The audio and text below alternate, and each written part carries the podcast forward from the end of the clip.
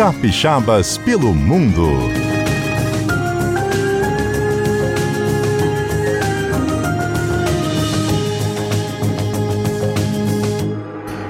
Nossa casa, amor perfeito, é mato. O teto estrelado também tem no ar. A nossa casa até parece um ninho. Tem um passarinho pra nos acordar. Nossa casa passa um rio no meio. E o nosso leito pode ser um mar. A nossa casa é onde a gente está. A nossa casa em todo lugar. A nossa casa é onde a gente está. A nossa casa em todo lugar.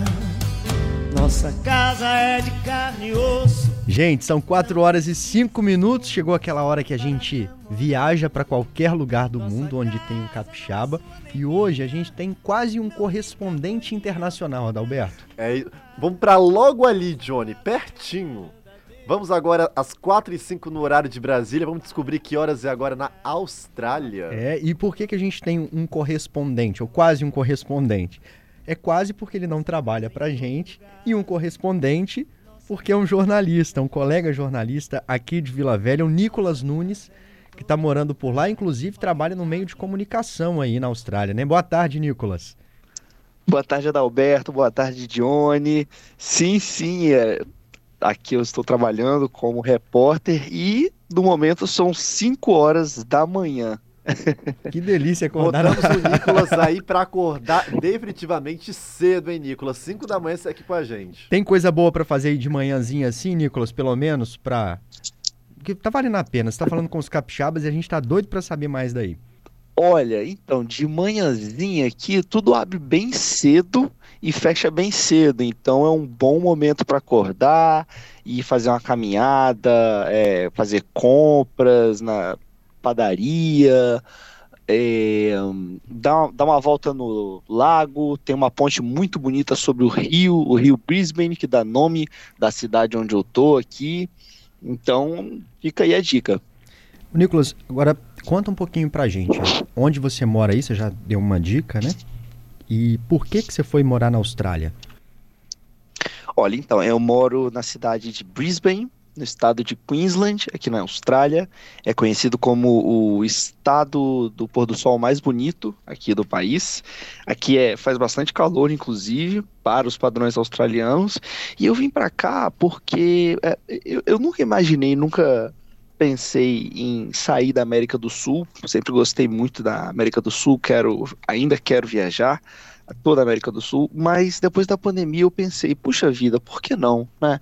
Porque eu não, não posso me permitir, não posso tentar uma experiência é, extracontinental, certo? E, bem, eu eu vi, eu procurei alguns países, dentre eles a Austrália, e eu vi que a Austrália seria uma opção legal, onde eu poderia estudar, trabalhar e ficar por um longo tempo, mais do que três, mais do que seis meses. Apliquei para o visto em fevereiro desse ano e, bem, foi aceito e eis-me aqui. o povo australiano é parecido com o brasileiro porque tem algumas características, né? O pessoal gosta de surf, é quente também. Como que é isso? Tem nada a ver? É só calor? Olha, não. O povo brasileiro não, não tem nada a ver com o australiano e vice-versa, porque o povo australiano é sim muito receptivo, é muito simpático, só que para por aí. Não tem esse calor, essa felicidade, esse assim, esse jeito de fazer festa que o brasileiro tem, sabe? Então é um povo muito formal, e muito restrito. Entendi. Ao mesmo tempo que é receptivo, também tem uma, uma, um limite. Que o brasileiro é mais acalorado, né? Vai, abraça todo mundo, enfim.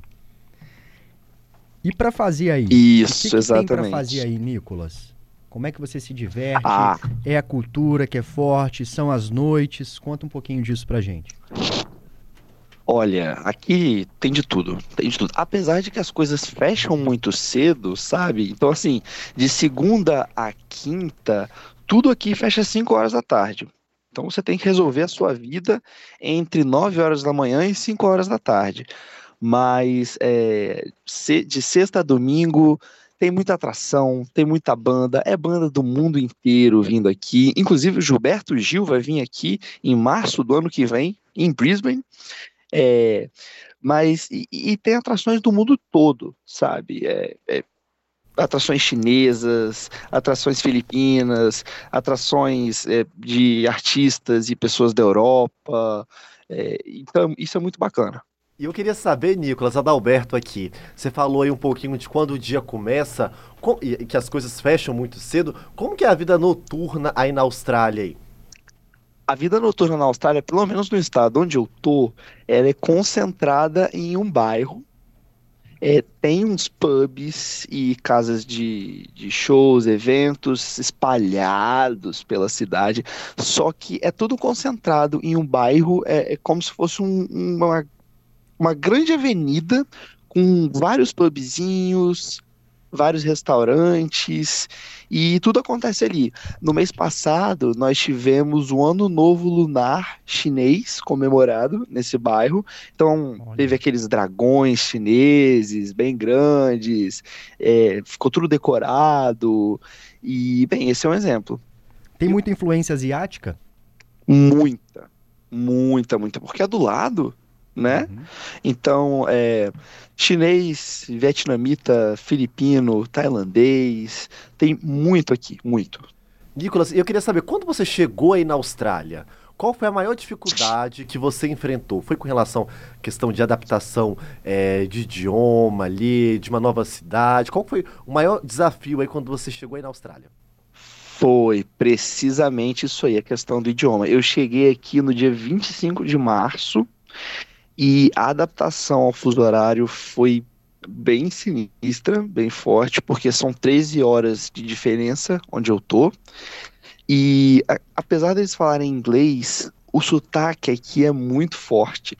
O sotaque é, é, é bem típico, é bem característico. Então, é, me adaptar ao sotaque deles, às vezes eu tinha dificuldade de entender, mesmo assim, já, já tendo estudado inglês antes, foi difícil começar a entender palavras simples deles, mas assim, em questão de um mês, eu já estava conseguindo escutar e me comunicar melhor. Nicolas, Carlos Alberto agora, tudo bem? Ei, Carlos Alberto, Como tudo vai? ótimo com você? Obrigado por você acordar tão cedo para atender a gente. Imagina a cara de sono, né? o Nicolas não tá, na, não tá no site online, né? Poxa, Nicolas, o, o Nicolas, o pessoal tá entrando aqui no site da CBN para ver você com carinha de sono dando entrevista pra gente. Nicolas. Não, não, não. Deixa a minha carinha de sono, deixa ela quieta aqui. Seus amigos capixabas estão aqui. Cadê o Nicolas? Poxa, Nicolas. Nicolas, é, a Austrália pertenceu, né? Acho não, não sei exatamente foi a colônia, mas estava ligado à, à, Inglaterra até acho que 1940. E duas coisas se mantêm ainda, né? Que é monarquia, acho que o rei se chama Carlos, como eu, é Carlos III, e a, a, forma de dirigir, né? Que ficou com a mão inglesa. Você dirige aí, é, sente muita diferença de dirigir com o volante do lado direito. E a Austrália acho que é conhecida também por um país que as pessoas gostam muito de viajar de carro, né? As estradas. Fala para mim um pouco como é essa vida aí. Ah, com certeza. Eu, olha, eu dirijo sim. Aqui você pode dirigir, pelo menos pessoas da do Mercosul podem dirigir com a carteira de motorista dos seus respectivos países. Então é só traduzir que você pode dirigir por até um ano. Depois você tem que tirar, fazer o processo para tirar a carteira daqui. No início eu tinha muita dificuldade.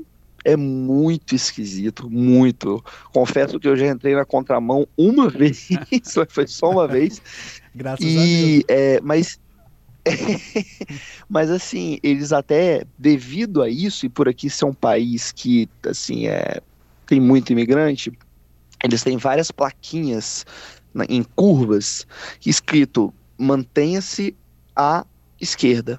Mantenha-se à esquerda, porque a gente tem o, o, costume de virar à direita, né? Quando vai fazer uma conversão.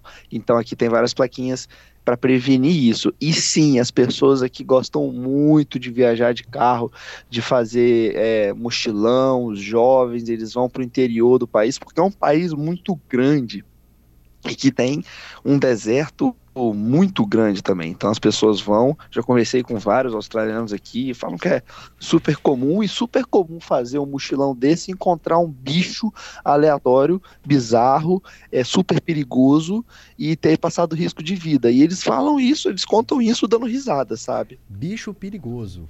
A gente tava A gente tava falando aqui de cobras venenosas, do canguru do diabinho da Tasmânia. O que mais de perigoso tem nesse país aí? Aqui, ó, cobra venenosa. Assim, a gente vive brincando, né? Nossa, na Austrália eu vou acordar e vai ter um, uma aranha do tamanho da minha cara na minha cama e tal. Não é bem assim, né? Você não, não acorda dando bom dia para um crocodilo de 3 metros, mas tem sim, costumeiramente, bichos perigosos.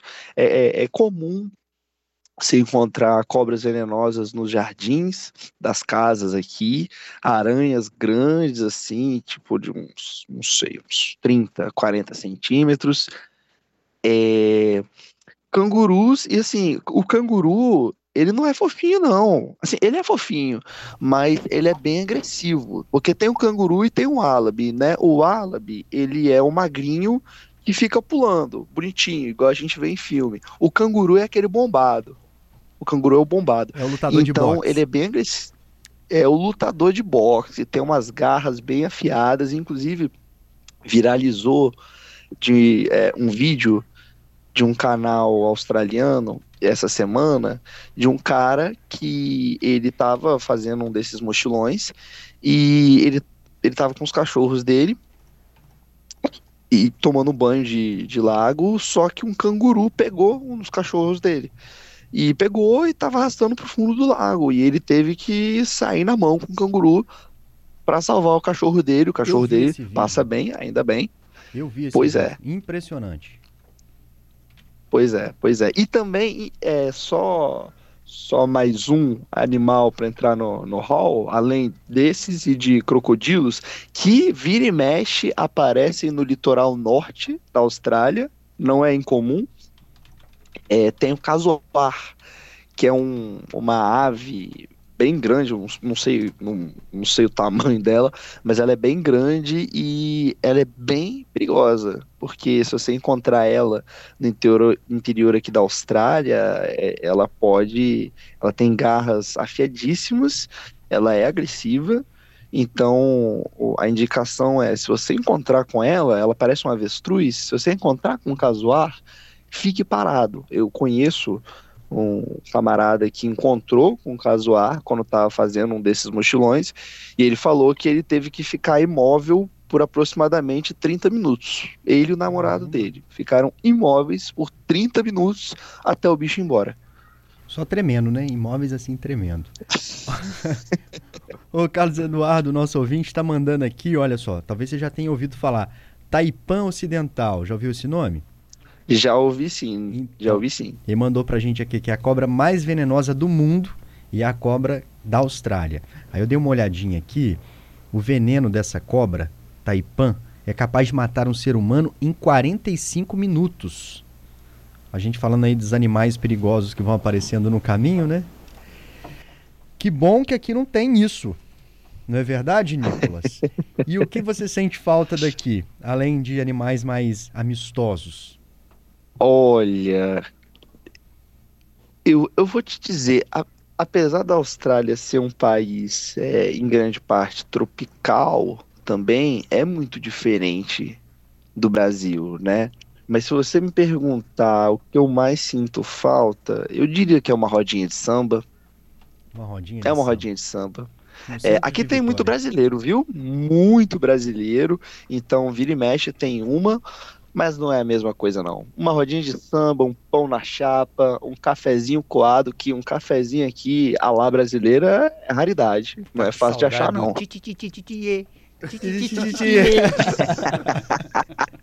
Ó, Digue, próxima-. Quando você voltar então tem Nicolas, música. ao Brasil, a gente já faz um convite pra você aqui. Vai você e a nossa equipe aqui do CBN Cotidiano. Vamos curtir então aquele sambinha pra você rememorar os bons tempos aqui, hein? E, e avisa antes que a gente vai comprar um cafezinho lá do Caparaó pra você, Nicolas. Ah, por favor, tô aguardando. Obrigado pela participação com a gente, viu? Ah, eu que agradeço. Bom, di bom dia não, boa tarde, galera. Sucesso. Bom dia para você. Aproveita que o dia só tá começando ainda, dá para você ver esse sol nascer e manda a foto pra gente aqui, para matar de inveja. tá certo.